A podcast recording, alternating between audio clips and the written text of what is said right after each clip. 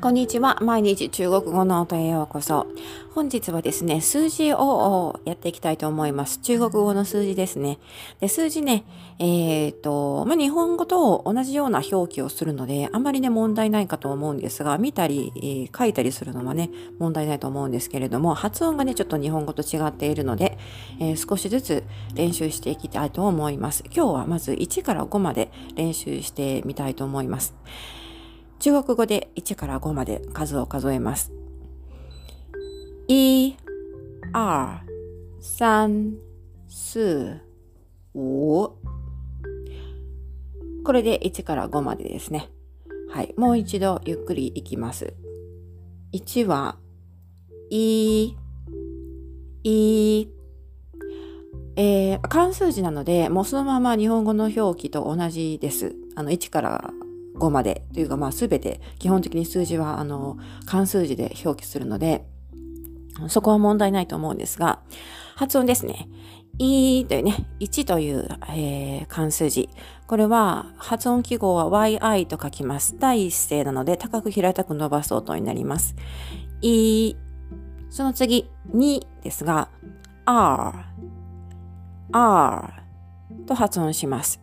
これは発音記号では ER というふうに書きまして、ちょっとね、中国語にしては珍しい発音になるんですが、R という感じで最後に、えー、舌を巻き上げる感じで発音します。発音、えっ、ー、と、成長はですね、第4声になります。なので、上から下に急降下する音になります。R、R。その次、3はですね、日本語ともうほぼ同じ。3。3ですね。えー、これは第一声で、えー、高く平たく伸ばそうと。発音記号は san というふうに書きます。最後が n で終わってますので、えー、3のんはですね、下を上の歯の裏につけて発音します。3、3。その次、4。4は中国語で、すー、すーと言います。発音記号は si と書きますが、えっ、ー、と、日本語の e よりも、どちらかというと、唇をもっと横に開いた口で、すーというふうに発音します。しじゃないんですね。すーと発音します。すですね。いの口をして、すうを発音するみたいなイメージで発音すると、それらしく聞こえると思います。成長は第4声ですので、上から下に急降下する音になります。すー、すー。そして最後、5はですね、うー、うーと発音します。wu と書きます。えー、と、成長は第3声ですので、低く沈む音になります。